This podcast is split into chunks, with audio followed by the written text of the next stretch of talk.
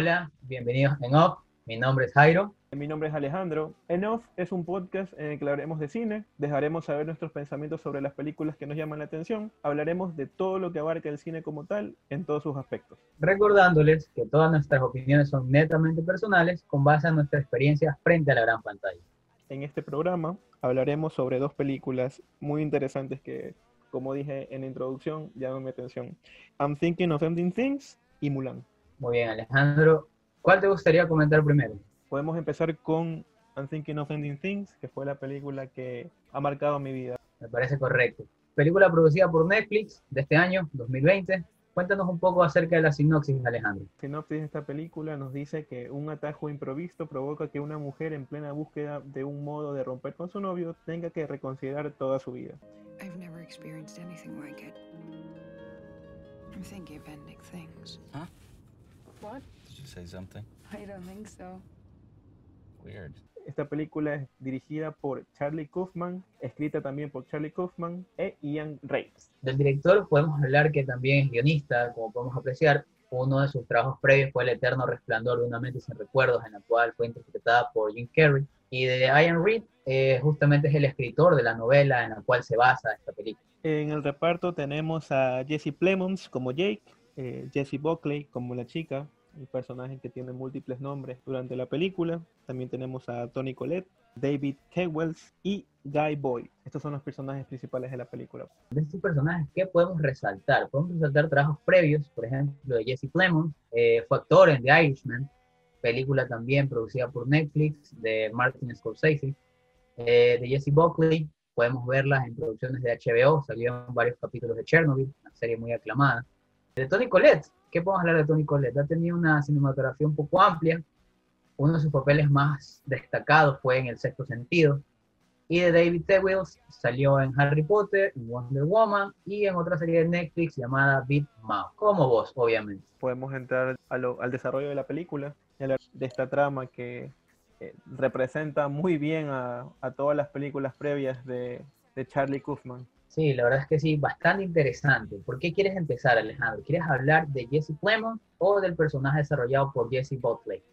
Empecemos por la chica, o sea, desde el principio eh, nos damos cuenta de qué es lo que está pasando, van directamente a lo que el título de la película nos dice.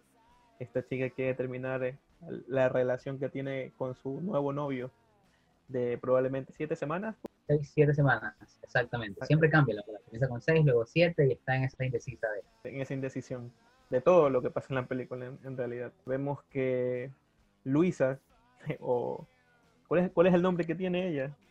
Luisa. Comienza como ella, luego cambia Luisa, Lucy Lucy. y Agnes. Tiene algunos nombres, la verdad. Bueno, entramos a la cabeza de Lucy. Ella es la que narra la mayor parte del tiempo sus sentimientos sobre la relación y sobre su vida. Eh, nos Sí. trata de, de- de enseñar o mostrar eh, su- eh, to- todos los comportamientos que ella tiene o todos los sentimientos que ella tiene hacia el novio, que cada vez se siente más alejada de él.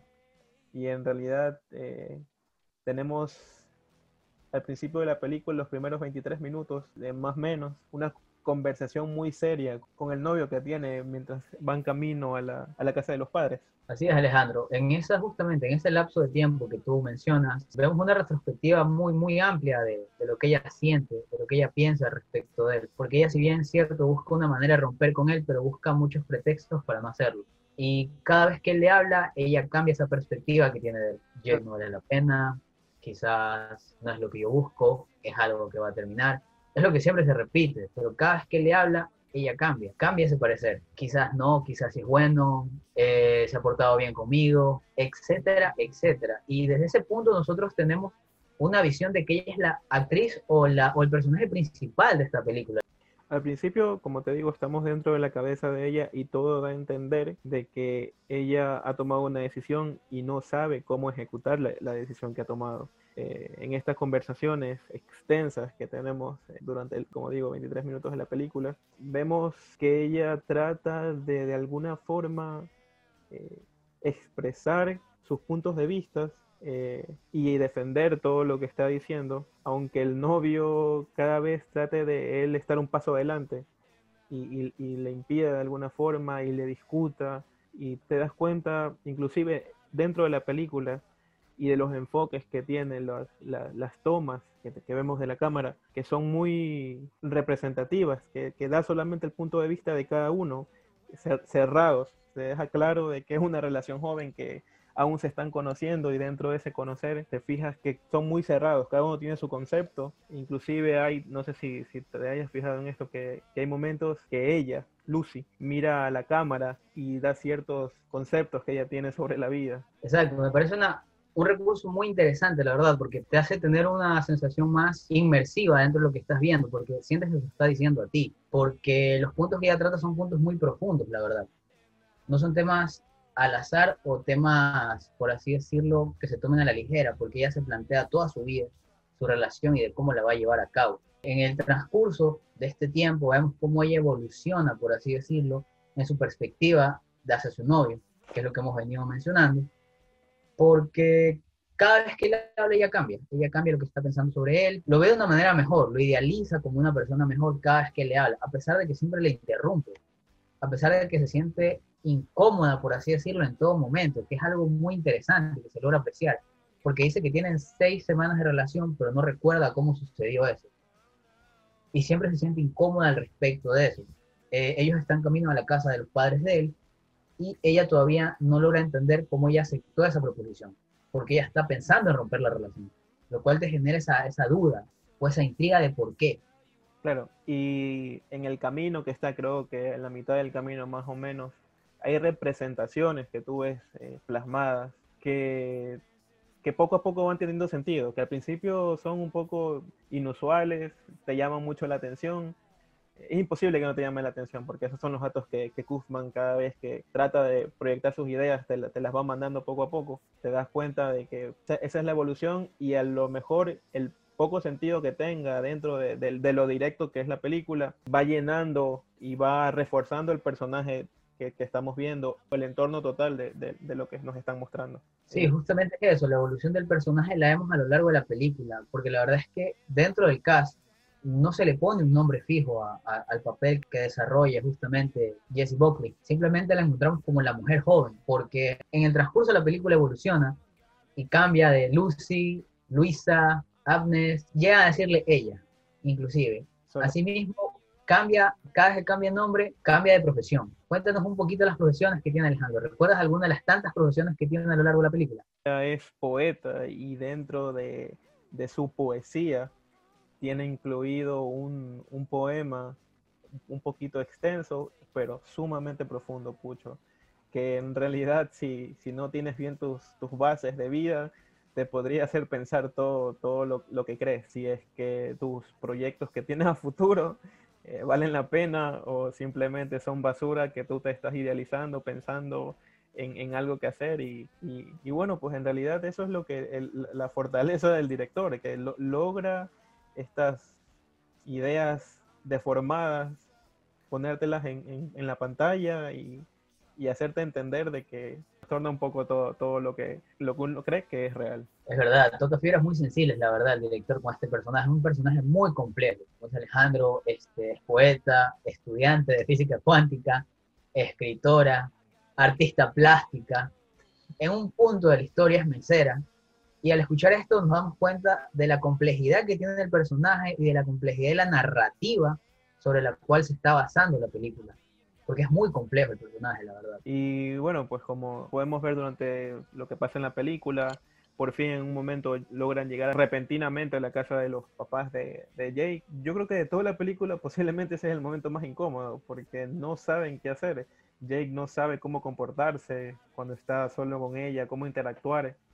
Eh, en realidad, bueno, por lo general es, incómodo. En- si, lo, si lo llevamos a la vida real, es incómodo esta primera experiencia que tienes con tus suegros, pero él es el incómodo está en la casa que él creció, ella está tranquila. Entonces, ese es, ese es otro puntito más que remarcar de lo que el director nos está mostrando. Exacto, podemos ver la incomodidad de ambos personajes, pero luego ella se va sintiendo más tranquila, más a gusto y cada vez vemos a él más de una manera más agresiva, pasivo-agresivo, la verdad. Claro, Muy en- disconforme con el entorno en el que se crió, la verdad. Se torna un poquito oscuro y un poquito, se podría decir que más confusa la película en ese tramo, justamente, Claro. cuando conocemos un poco más de la vida de Jake.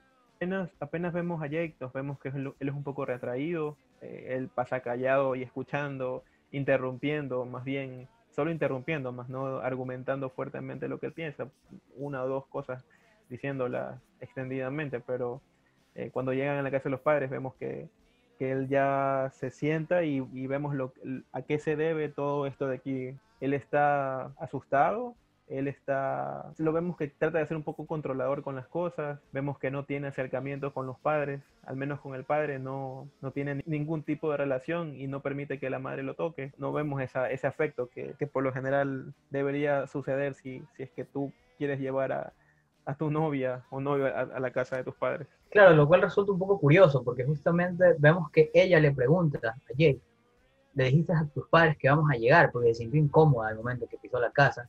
Y le dijo, sí, hablar como tal no, les comuniqué. Y justamente en ese punto nos damos cuenta de la relación que tiene con ellos. Cuando ellos bajan, nos damos cuenta, cuando se tocan de frente, justamente, nos damos cuenta de la- del tipo de relación que tienen. Se distancia mucho de ellos, no habla, se ve que no hay nada de comunicación entre ellos, lo cual da de notar justamente los problemas que más adelante vamos a hablar que, que podemos percibir de Jake. Y esta es la parte en la que la película te muestra el pensamiento del director como tal. Esta es la parte en la que, la que vemos el, el desarrollo direccional que tienen los personajes en todos sus sentidos, porque aquí entra un poco el tiempo, el tiempo de la película. Aquí varía mucho los estados de ánimo, el, el vestuario que tienen los personajes, eh, las situaciones en las que están viviendo cada uno y, y posiblemente te, te salgas de, de lo que estás viendo. Te, te puedes cuestionar muchas cosas en ese momento y por lo bien que está contada la película quieres saber un poco más, porque si creo que si hubiera algo que no, que no, que no encajara tanto, eh,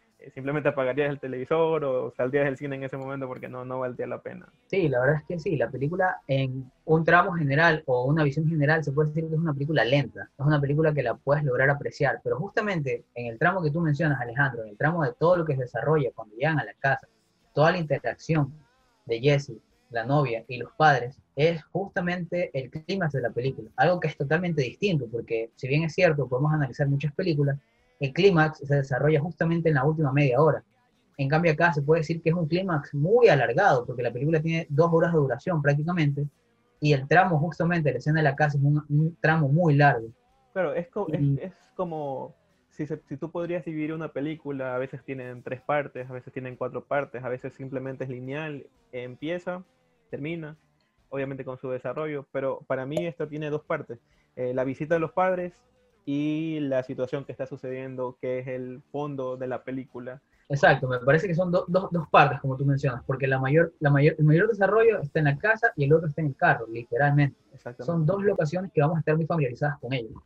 En el desarrollo del carro podemos ver a ella mucho más intranquila de lo que generalmente está dentro de la casa. Dentro de la casa se cuestionan muchas cosas personales. antes de, de salir un poco de, de la casa eh, que nos muestran en la película, de la casa de los padres, es en el que ella, Lu- Lucy, Luisa, eh, se da cuenta de que algo extraño está sucediendo. Y Exacto, justamente, tal como lo mencionan. Cuando comienzas a ver distintos tiempos, como lo mencionabas anteriormente, te das cuenta de que la película toma un giro totalmente distinto. Eh, y en lo que vemos representado a Pucho, nos damos cuenta de que en un momento ella se está cuestionando, porque resulta que ella prefiere hablar con- en sí que hablar con el novio, en la mayoría del tiempo de la película.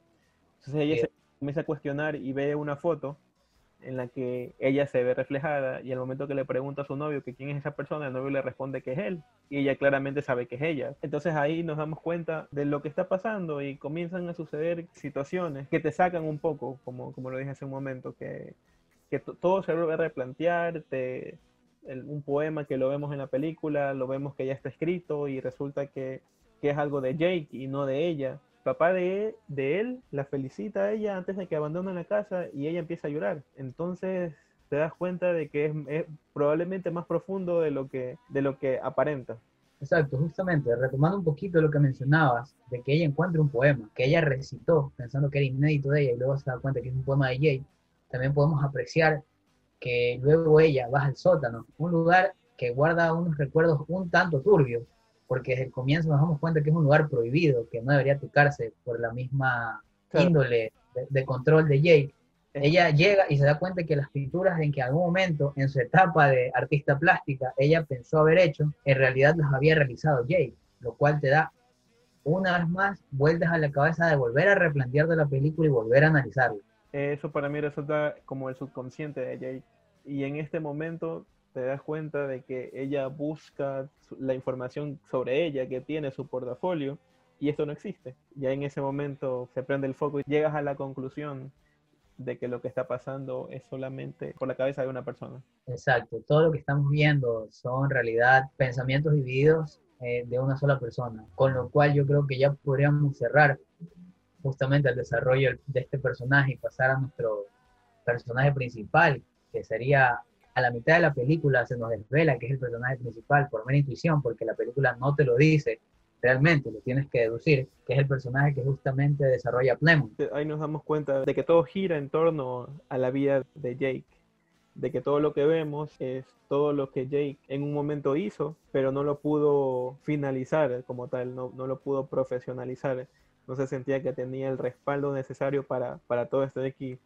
Hay un, un tema que hablan específicamente eh, sobre el, el concepto del arte que tiene Jake. Eh, en su momento vemos que la chica trata de defender su, su arte, pero el papá no la, no la comprende. No, no la anula por completo, pero él simplemente no tiene el, no tiene el punto de vista que tiene Jake.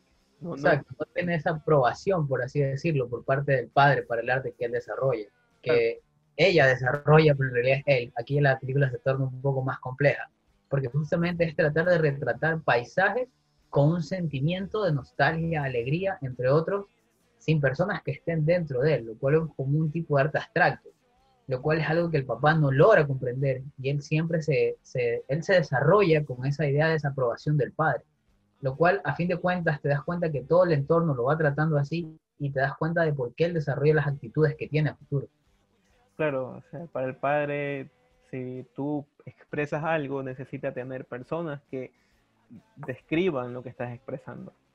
Si, si, si quieres expresar algo triste, tienen que estar personas con la cara triste. Si quieres expresar algo alegre, deben estar personas con la cara alegre. Ese es su concepto de, de arte. Y no necesariamente, porque el enfoque que él tenía es que en base al estado de ánimo que tenga la persona que está viendo la pintura, eh, bueno, pues se, pu- se pueda, pueda entender el sentimiento que tiene, que tiene esta, pintura o las pinturas que él, que haya, que haya pintado. Exactamente. Y analizando un poco más a fondo el personaje de Jake, vemos que justamente él trata de justificar todo lo que ha hecho a lo largo de su vida con el personaje de su novia. Trata de que ella idealice o trata de que ella se destaque en cada uno de los puntos que él no pudo hacer. Claro, Estudiante de física cuántico, eh, escritor famoso, poeta. artista plástico, entre otros. Y es por eso que desde que comienza la película nos damos cuenta que parece que él le leyera la mente en realidad. Parece que él entendiera lo que ella está pensando. Pero en este punto ya nos damos cuenta que todo lo que él está haciendo, todo lo que está sucediendo es lo que él está pensando. Claro, pues es él siempre sucediera. de, ella, porque él ya sabe todo, todo lo que ella está diciendo, todo lo que ella va a pensar, menos la parte de terminar las cosas, como dice al principio. Que, que a lo mejor el título de la película eh, te haga, te haga eh, romantizar la película un poco, pero no tiene nada que ver con, con, con romance ni, ni amor. Creo que a duras penas se demuestran afectos entre ellos una o dos veces, es lo máximo que, que tiene la película. Y, y- y está bien porque eh, es solamente la idealización de personas que tiene Jake, de, de sobre todo de ella, que, que donde proyecta todos sus planes, sus proyectos, lo que alguna vez quiso que, que fuera. Exacto, y nos damos cuenta justamente por eso, porque él al no tener una idea real de cómo es una relación romántica, no puede idealizarla. Él realiza todas las idealizaciones con los conceptos previos que él tiene y todos los conceptos que ha adquirido a lo largo de su vida, desde todo lo que sufrió, como él lo menciona en la escuela, toda la desaprobación por parte de los pares, de los padres y de sus pares en clases, todo eso lo, lo lleva a idealizar de maneras totalmente distintas a la que nosotros concebimos desde nuestro punto de vista de lo que sería una relación perfecta, una carrera exitosa, una familia perfecta, entre comillas. Nos damos cuenta que todo esto nace de lo que él absorbió en su entorno. Y bueno, Pucho, pues eh, podemos resaltar la actuación de la madre, que fue para mí espectacular, en los diferentes, los diferentes estados de ánimos que tenía. Eh, Jake nos hizo un poquito de las enfermedades que la madre tenía y vemos representada de manera espectacular para mí, desde mi punto de vista. eh, es algo que es breve, pero eh, tiene mucho peso en- dentro del desarrollo de la película. Comparto totalmente su opinión contigo, Alejandro. Eh, Toni Collette es una actriz totalmente versátil. Vemos que no solo desarrolla un estado de ánimo dentro de la película, desarrolla varios. Vemos también afecciones, como tú dices, que ella tiene. Se puede intuir que demencia senil, un poco de Alzheimer, etcétera, etcétera. Pero vemos en las diferentes etapas que la retratan, porque podemos ver etapas de una época antigua, época actual y época futura de ella para no hablar un poco más de la película y no spoilearlos tanto, Claro. pero sí podemos ver que la actuación de ella es algo increíble. Como tú mencionas, es muy, muy corta su interpretación dentro de la película, pero te da un reflejo de qué es lo que siente Jake acerca de ella, De cómo le idealiza, cómo le idealiza a lo largo del tiempo. En realidad es lo que vemos durante toda la película, es lo que él piensa, lo, lo que él proyecta de cada persona que estuvo en su vida o no estuvo en su vida. Entonces, Así es, pero la verdad es que sí. Tony Collette se pasó con esta interpretación. No sé si quieres hablar acerca algo de lo que interpretó David Tewils. es que su paso eh, representa exactamente lo que siente sobre él. eh, fue, fue mínima en realidad, no tiene, ni, siquiera tiene tantas líneas para decir, pero sus actitudes más bien eh, son de, no podría decir rechazo, pero mucho cuestionamiento y poco apoyo hacia, hacia él. Eso es lo que podría decir. Y, y al final le deja claro que, que está, él, él es parte de, que es su hijo y es parte y que él lo, neces- lo quiere con él aunque al final no pudo, no pudo expresarlo como el hijo hubiese querido. Entonces, eh, ahí, ahí sí se amplía un poco más todo esto de aquí, de las relaciones que, que pueden tener los padres con sus hijos, que, que no siempre, a pesar de que el padre piense que sea justo o no, no es lo mismo lo que piensa tu hijo, si eres justo o no. Entonces, te, te hace pensar, y, al menos como en mi experiencia como, como padre, pues me, me hace pensar bastante en- en ese aspecto de, de que sea similar el, el aprecio que nos tenemos mutuamente con, con mi hijo en este caso. Y volviendo a, al- a Jake nuevamente a la película, eh, podemos, podemos ver que, que esa, eso es un hueco que tiene Jake en, en su vida. Es algo que, que, que le hubiese tener, pero que simplemente no lo tuvo. Y me llama bastante la atención, me, me llama bastante la atención. Es muy fuerte lo- su relación con sus padres, es muy fuerte y muy débil en- en sí. Es muy fuerte en, en lo que él hubiese querido y es muy débil en lo que los padres podían tener con él, porque nos damos cuenta de que es una persona sumamente talentosa y, y no, los padres no supieron qué hacer con ese talento, no lo pudieron apoyar lo necesario o no le tomaron en cuenta lo suficiente para, para que él pueda sentirse con, con ese soporte necesario para, para que en este tipo de carreras eh, puedas, puedas desarrollarte más. Exacto, justamente notamos eso por la por cómo él interpreta la vida, justamente esa sensación de desaprobación por parte de los padres, esa falta de apoyo, esa falta de empatía, vemos que lo marca de una manera muy profunda, la verdad. Eh, me parece bien, comparto totalmente tu opinión al respecto. No sé si quieres hablar acerca de algo más de la película, cuéntame. Estamos en la, eh, y esto ya es casi llegando a los últimos minutos de la película, que, te das cuenta de que todo se da en base a él, te das cuenta de que, como lo mencionaste hace un momento, las relaciones que ha tenido durante toda su vida no han sido las mejores con amigos, porque probablemente nunca tuvo amigos.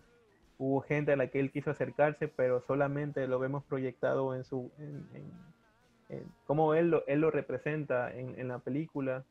Eh, son personas que no, con las que nunca llegó a entablar ningún tipo de conversación ni nada, y, y llegamos a esta, a esta parte de, de, de- de su niñez en la que le gustaba comer helados.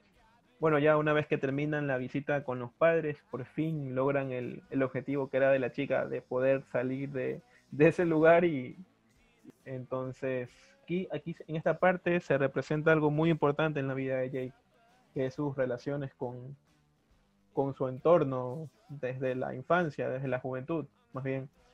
Y nos damos cuenta de eh, que, se- que lo expresan en el momento en el que él trata de llegar a, de, necesita consumir algún refresco, algo así mucho, ¿no? Exacto, justamente. Él está en busca de un helado, porque está muy cansado y busca azúcar para mantenerse activo. Como mencionabas, Alejandro, en este punto podemos ver cómo él idealiza a sus compañeros de colegio y de cómo él se sentía tratado por ellos. Vemos quizás algo de rechazo, algo de desprecio, mucho bullying que se ha sufrido por parte de ellos y vemos que la verdad es que sí, vemos cómo es tratado y cómo él tiene miedo de acercarse a esas personas, la verdad.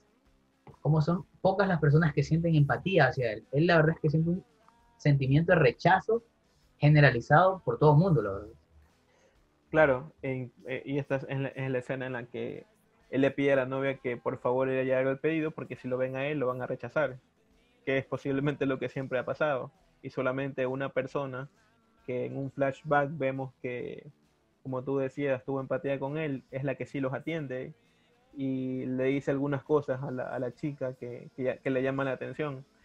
Pero eh, ves que tienen esa conexión entre ellos y la chica es totalmente incómoda, eh, solo quería terminar con su trabajo, pero le dio la oportunidad de atender, la- de atender al, al cliente y, y bueno, pues ahí te das cuenta, ahí muestran eh, los brazos como los tenía con bastantes moretones, que hasta el, hasta el momento sigo esperando, sigo, sigo tratando de encontrarle significado a eso porque vemos que Jake también tiene moretones. Exacto, justamente en esa escena vemos la, cómo él se ve reflejado en esta chica, porque esta chica también se sentía aislada, por así decirlo, o él la percibía de esa manera. Y él justamente llega a una- un punto de la película, una frase que ella, esta chica que atiende la heladería, le dice que el sentimiento de empatía se ve reflejado con la proporción de belleza que muestra una persona. Mientras más bella es una persona, menos empatía te demuestra. Y justamente es lo que él siente. Él siente que mientras más lindas sean las personas o más atractivas sean las personas, más lo van a rechazar. Y buen punto lo que mencionabas, el tema de los moretones es algo que a mí también me quedó una extrema duda con eso, porque vemos moretones en la chica y vemos moretones en Jake en ese momento, moretones que él no tenía justamente.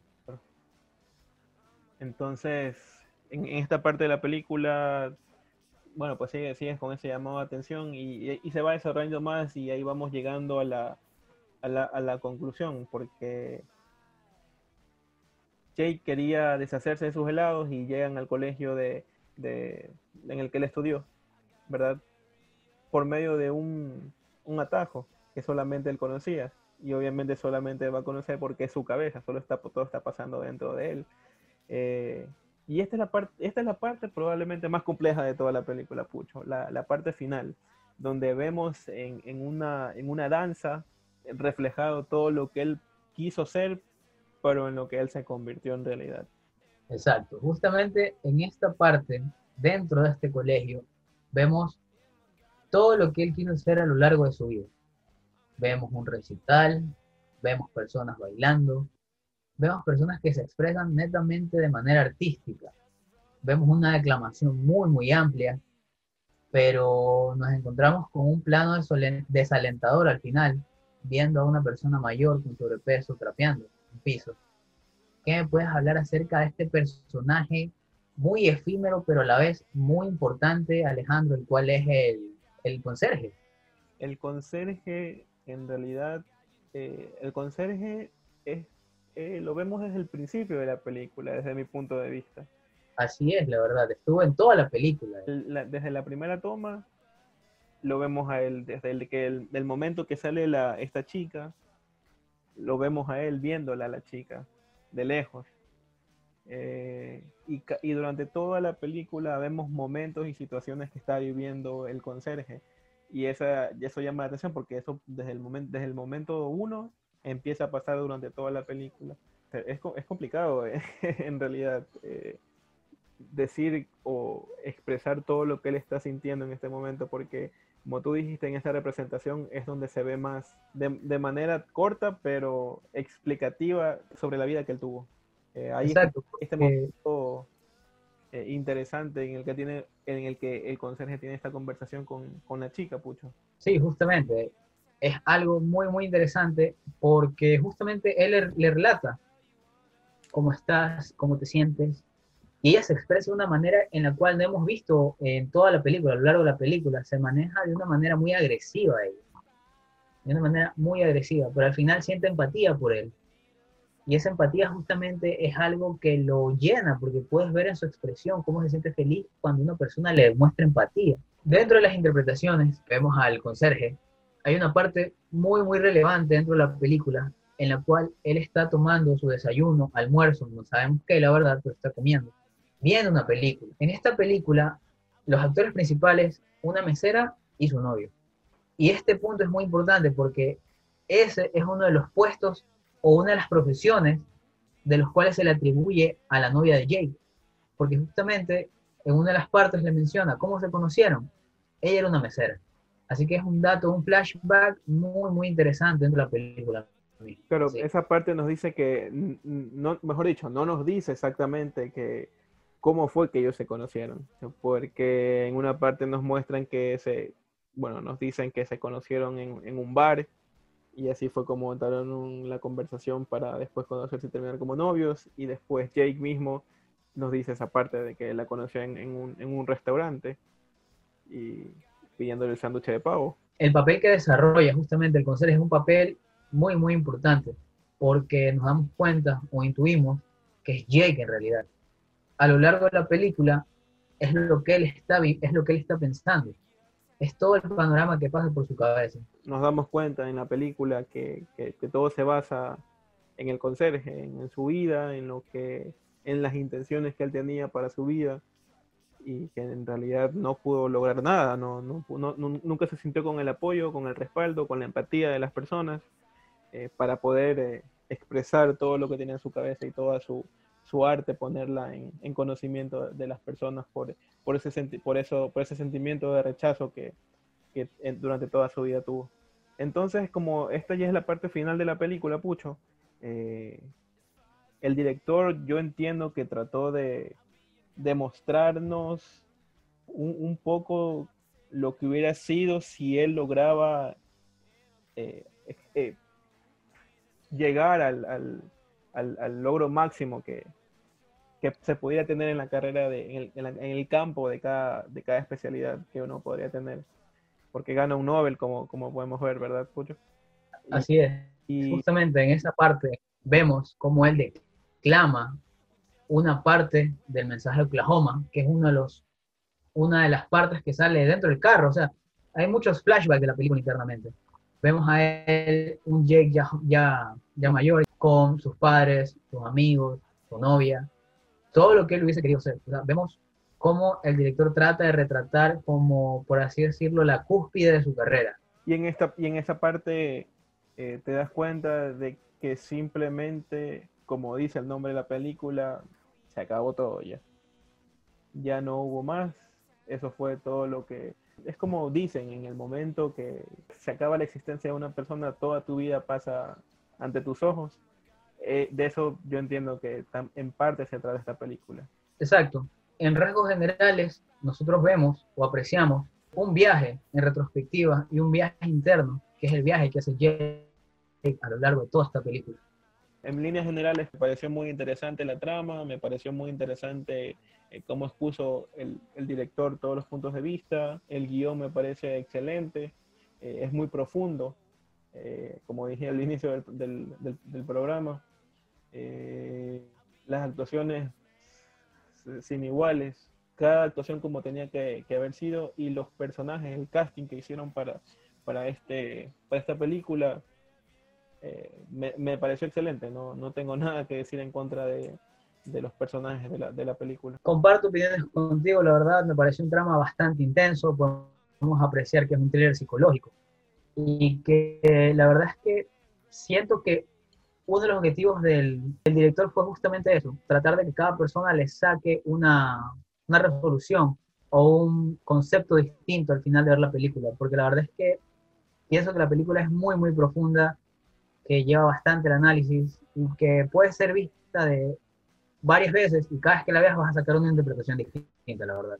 Exactamente. Con- en cuanto al reparto, la verdad, comparto contigo, se pasaron, la verdad, actuaciones muy buenas, nada que reclamar. Por eso mi puntuación para esta película es un 4, Alejandro. Justamente para mí también es un 4, comparto contigo la calificación.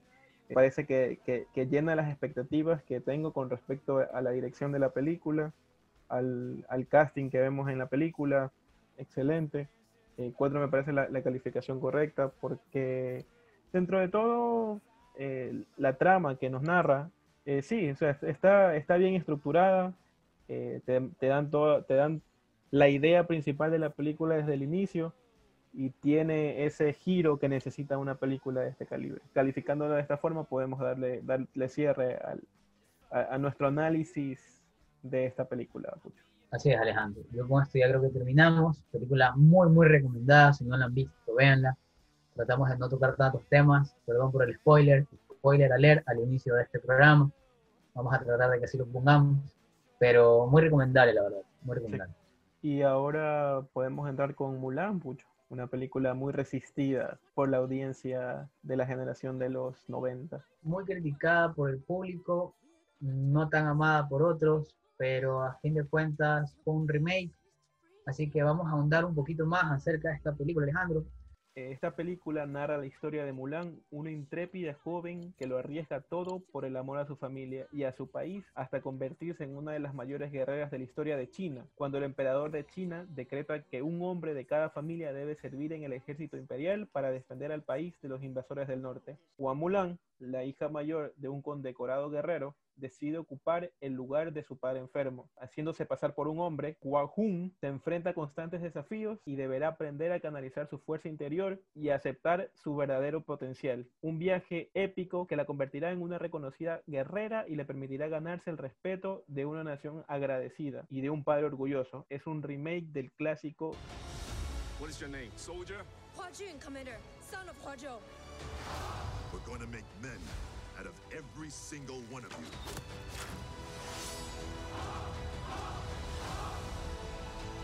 Close the gate! Your spirit is evident, but something holds you back.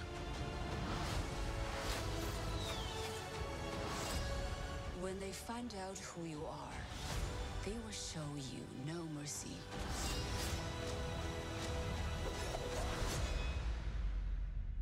Mulan. I will bring honor to us all.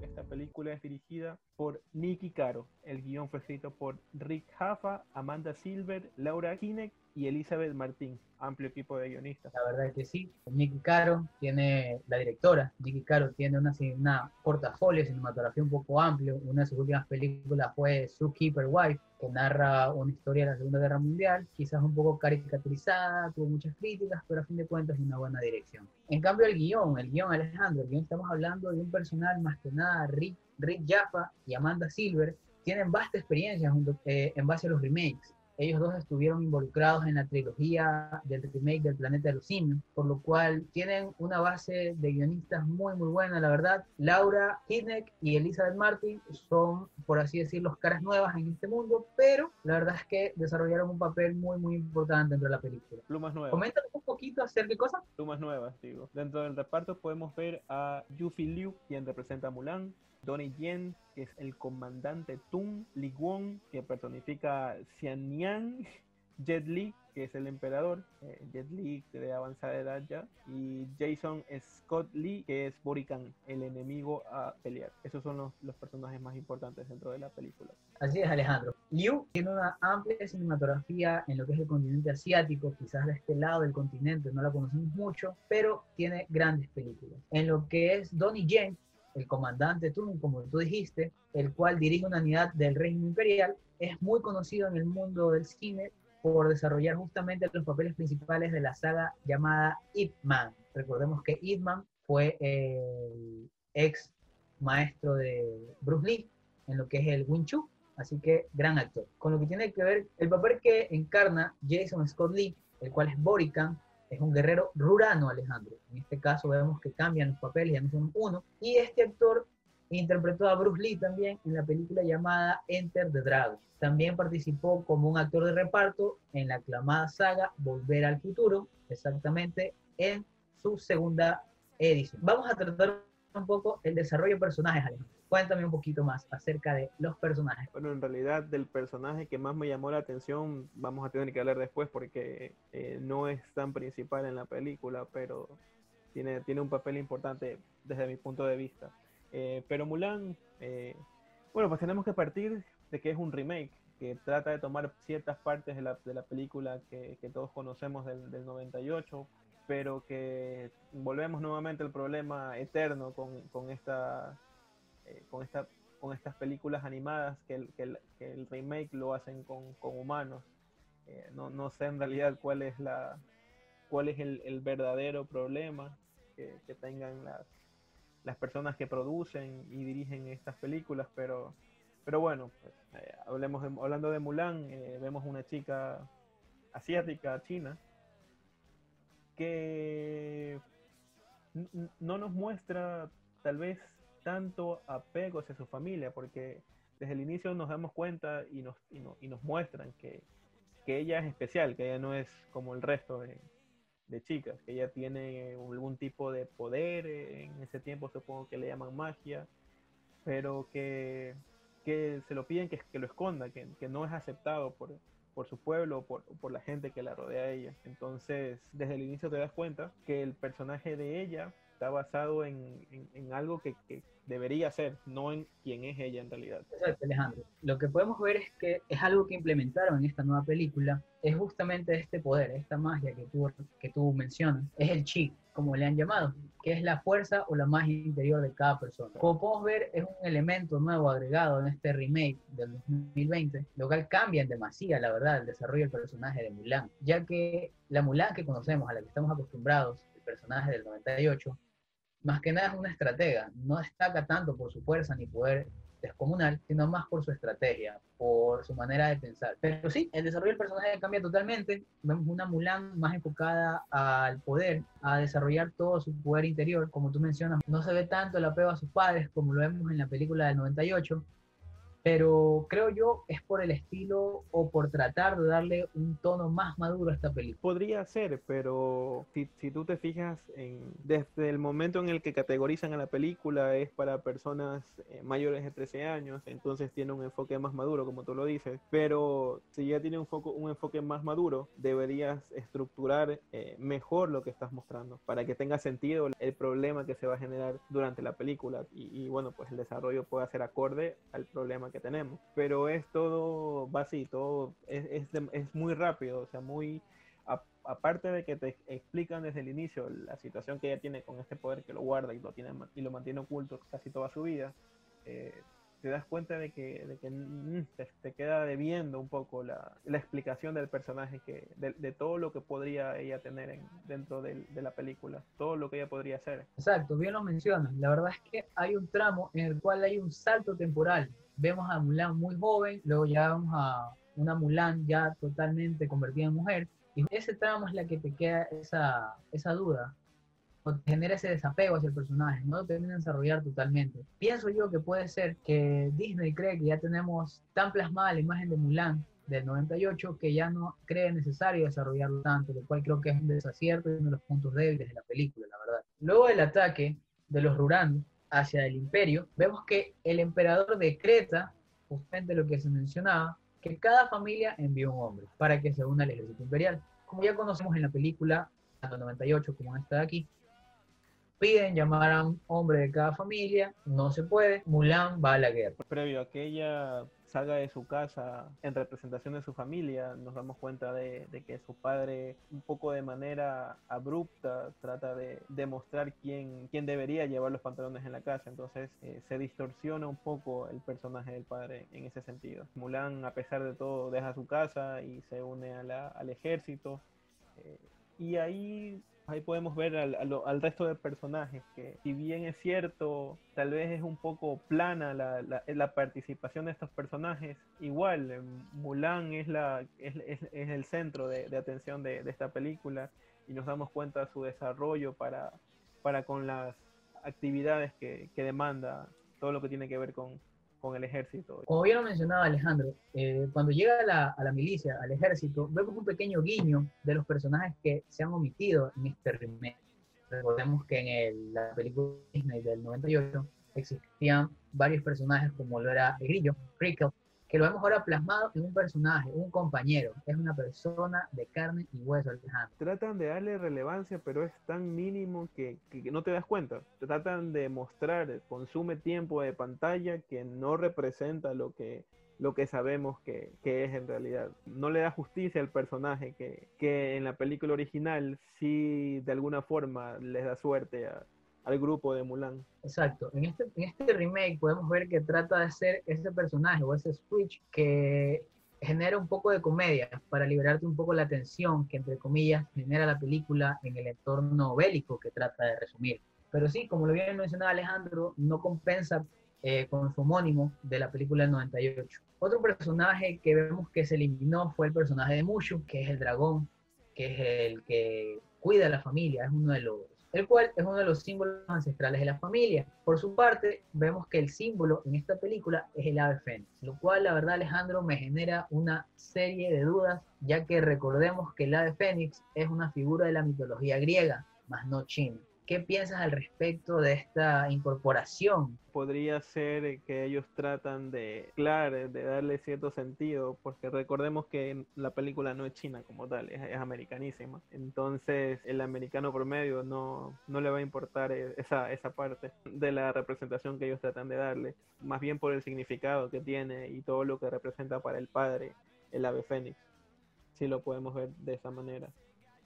Pero como tú lo dices, el, el personaje de, de, Mushu en la película es, es, es, un, es un caso aparte, es un personaje que, que, le da mucho sentido a toda la trama que, que desarrolla la película. Es el, el, el que ayuda a hacer las cosas, el que está atrás tuyo, el que te da el empuje para, para tal vez si no puedes, piensas que no puedes lograr algo, lo llenes, pero aquí simplemente vemos por segundos el ave fénix que trata de guiar a, a, a esta Mulan. Tal como lo mencionas, justamente el ave fénix le sirve como guía a Mulan en lo largo de su travesía para descubrirse como guerrera en realidad, porque vemos que dentro del plano del tiempo en el cual se basa la película, en sí la finalidad de ella era casarse para llevarle honor a su familia, pero ella busca llevarle honor como guerrera. Y justamente el ave fénix le sirve como guía durante este largo tramo para convertirse en una guerrera. El antagonista de esta película cambia totalmente. Ahora es Bori Khan, ya no es San Yu, que era el general que lideraba a los unos en la película del 98. Ahora es Bori Khan, un rurano que busca la venganza de su padre, que recordemos fue asesinado previamente por el emperador. ¿Qué me puedes hablar acerca de este personaje, Alejandro? Cuéntame, ¿qué te pareció? ¿Qué te parece esa habilidad que tiene de escalar paredes? Podría tener sentido debido a la época en la que estamos, a la que estamos viendo en la, en la película. Eh, esa habilidad, la habilidad de, de, tener flechas con la mano, me parece que lo toman de otras, de otras películas. Y bueno, en, en realidad eh, su misión dentro de la película tiene sentido. Lo que él trata de defender es el honor de su familia. Él solamente quiere defender el, el honor de su padre. Tal vez no es la mejor manera de hacerlo porque en realidad no está respaldado por alguien grande, pero eh, tiene la ayuda de un personaje que fue el personaje que yo mencioné al principio, que me parece que es el que le da un poco de sentido a la película, porque a, lo mejor la primera parte de la película eh, ya la tenemos recontragrabada en la cabeza de qué es lo que va a pasar, y esa parte para mí no está contada de la mejor manera porque está tan inflada, pero fofa al mismo tiempo.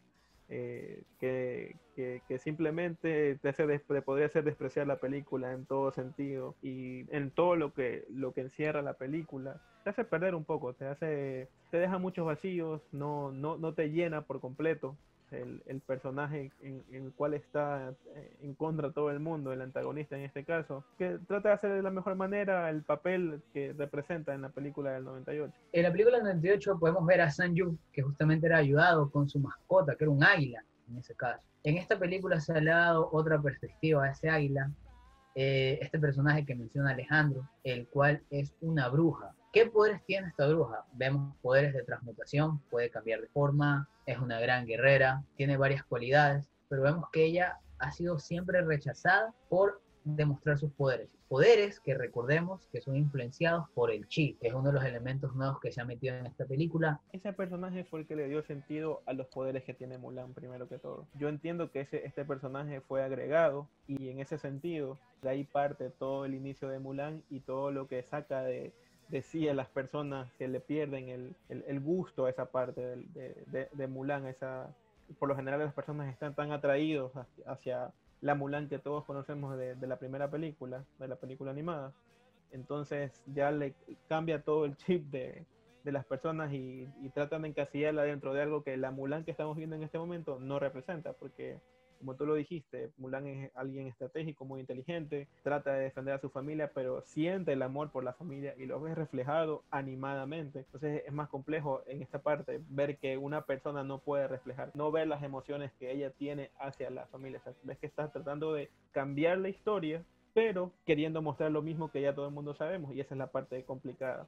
Entonces aquí entra este personaje que es la que le da para mí todo el sentido de la película y en cierta eh, forma es todo lo que Mulan podría ser también del lado negativo por todas las malas experiencias que este personaje tuvo. Así es, Alejandro, es un punto muy importante destacar porque el chi se ve de manera distinta. Como vemos, el chi en una mujer la, le crea poderes sumamente descomunales, como podemos verlo en este personaje, pero en cambio en los hombres crea grandes guerreros, cosa que sí creo que es un punto débil dentro de lo que trataron de, construir con estos nuevos elementos agregados a la, a la, película. Si bien es cierto, es muy importante recordar que es un remake, no vamos a ver un copia y pega de la película del 98, tampoco era el fin. Se trató de crear una película un poco más madura, pero yo creo que sí fue un intento un poco débil, un poco flojo, porque sí hubo muchos arcos argumentales vacíos, muchos huecos, pero sí se trataron de razonar con este personaje, la verdad. Al final te das cuenta de que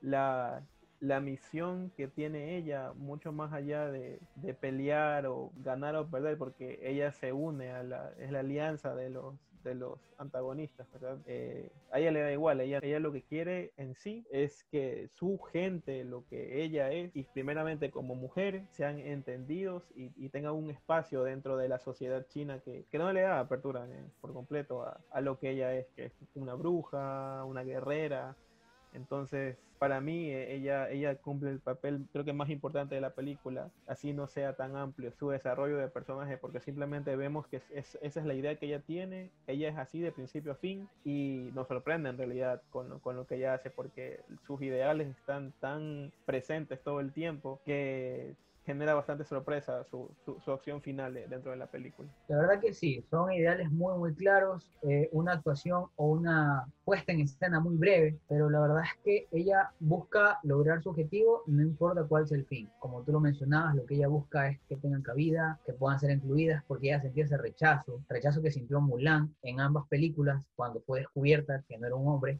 sino que era una mujer, que el contexto militar chino las deshonraba, por así decirlo, por querer ser guerrera, por querer rebelarse al sistema. Otros personajes que no los vemos eh, incluidos en la película es el, cap el capitán Li Shang, que, bueno, en la, en la animada crea cierto tipo de respeto y como quiera un ejemplo a seguir de, de, cómo debería ser alguien que está entrenando para, para, para pelear. Entonces me parece muy importante porque él es el que trata de guiar a todo el grupo. Entonces es, es muy fuerte porque él trata de guiar a todo el grupo hacia para vengar lo que, lo que había pasado con su padre.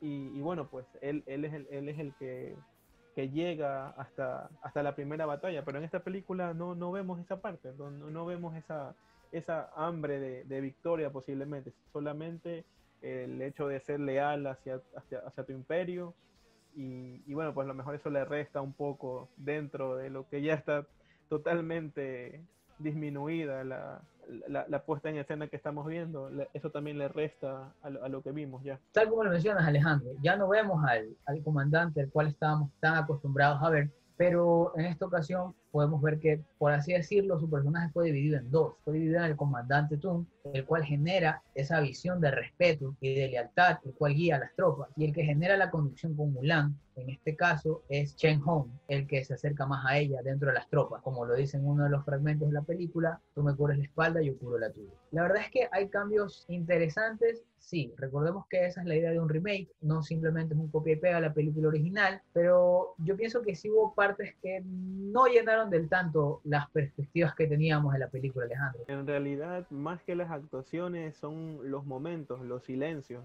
que tiene la película. Esa es la parte más lamentable seguramente de, de, de todo lo que podemos ver, porque eh, no hay ninguna representación de la expresión que, que, están montando en ese momento. Entonces, eh, ese, ese vacío posiblemente, que es dentro de los primeros momentos de la película, eh, es difícil superar, es difícil sentirse a gusto con, con, esa parte de la película. En realidad no le hace justicia a la tremenda peliculón animada que, que vimos hace más de, de, 20 años. Así es, Alejandro. Yo creo que también uno de los puntos débiles de la película fue la eliminación de personajes. Eh, ¿Cuál fue el argumento de Disney? Dijo que quería hacer una película más madura, una película más realista, pero desde mi punto de vista no le veo nada realista a la, más que nada a los superpoderes, no tanto a la explicación del chi, sino al superpoder de poder coger una, una flecha cuando está llegando hacia ti, poder escalar una muralla corriendo. Me parece que si querían hacer algo un poco más realista, debieron haber cubierto esas partes. Esta película se me pareció muchísimo a La Gran Muralla, película que prácticamente para mí fue un Power Ranger chino, que la verdad no me gustó casi nada, no sé qué piensas tú al respecto de esa parte. Para mí yo lo veo como algo posiblemente de la época, eh, ya vemos que existe la brujería o magia o el, poder que tiene cada persona, a lo mejor esto está dentro de las habilidades que tienen estos guerreros eh, que están buscando la venganza. Pero, pero más allá de eso, eh, no, no, no, le encuentro tanto, tanto sentido a, a, a, la propuesta que tiene Disney, porque si como tú bien lo dices, estás tratando de hacer algo para, para personas más maduras, eh, la estructura que, que tú ves dentro de toda la película en ciertas partes no, no, llega a compaginar con la madurez que el que está viendo la película puede tener. O sea, y, no es eh, adultos específicamente. Esa es como que un, un sube y baja de, de emociones que, que, tienes en ese momento y se complica bastante entender qué es lo que está haciendo eh, Disney. El tema de quitar los musicales de la película, en esta película, me parece que es un acierto, la verdad, porque en su intento de querer hacer algo un poco más maduro me parece totalmente acertado, porque un musical no entraría dentro de lo que estamos viendo. De por sí la película es un poco confusa, con un musical, créanme que yo creo que sería un desastre total. Claro, no entraría porque la, la, trama no, no lo lleva hacia eso, se trata de mostrar algo un poco oscuro, trata de mostrar a una persona que quiere, que no quiere ser encasillada y que quiere resaltar o buscar algo a favor de su nombre o de su familia. Y definitivamente que, que, que exista canciones entre el lapso de, de, las cosas que ella está haciendo, eh, bajaría más aún la, la, la, calificación. O a lo mejor si no está en busca de calificación, bajaría más aún el recibimiento que tenga del público, porque definitivamente te, te, confundiría en esa parte de saber si, si es algo serio. Eh, y no estoy tratando de decir de que los musicales no sean serios, pero cada cosa, cada cual, en, cada loco con su tema, como decía. Tal cual, Alejandro. Como resumen general, de mi punto de vista, yo creo que es una película disfrutable. Eh, hay que tomar en consideración que es un remake, ese es un punto que hay que tener muy en claro. No vamos a ver la misma película del 98. Yo sí creo que es un intento muy, muy flojo por parte de Disney por querer transformar esta película algo más serio. Pero Pucho, una cosa, ¿tú crees que sea posible que, que Disney, basado en lo, en lo mismo que, que, que, ya vimos, ¿verdad? Del 98, pueda hacer un, un, remake acorde, que le haga justicia a lo, a lo que vimos animadamente? Yo creo que Disney no, yo creo que sí debería estar a cargo de otra casa productora, pero la verdad es que no sé a ciencia cierta a qué casa jugarle las cartas, porque lamentablemente, como tú lo decías, todas las adaptaciones live action de cualquier animación son un desastre hasta el día de hoy, que la verdad es que a todos nosotros en distintas películas nos han quedado debiendo bastante, la verdad. Punto que tocar antes de esto me parece algo totalmente fuera de las casillas de que Disney quiera vender este producto dentro de su servicio que ya es de pago por un precio adicional de 30 dólares. Desde mi punto de vista no vale lo que te ofrece esta película. La película no es mala, no es mala, es disfrutable, pero no vale eso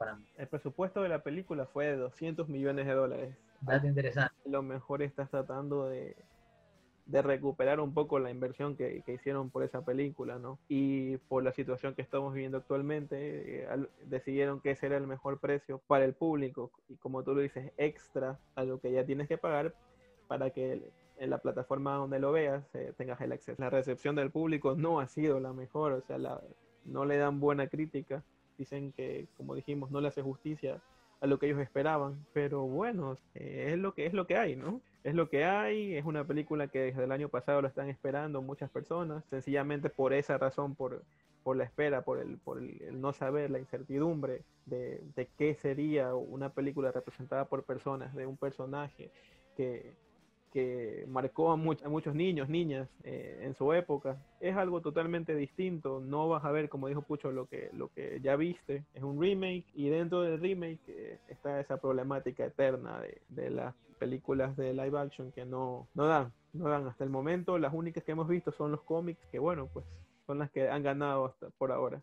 Son los únicos. Alejandro, quiero escuchar tu puntuación de esta película. De cinco estrellas, ¿cuántas le pones? Bueno, Pucho, yo le podría dar a esta película tal vez tres estrellas, pero el inicio me pareció muy flojo, me pareció eh, muy aguado, con poca historia para, para entender, muy aparte de todo lo que, lo que podemos ver. Pues el final fue lo que me mantuvo y me dio un poco de esperanza de, de lo que hace Disney. Entonces, basado en esto, yo le doy un 2.7 a esta película, no más, no menos.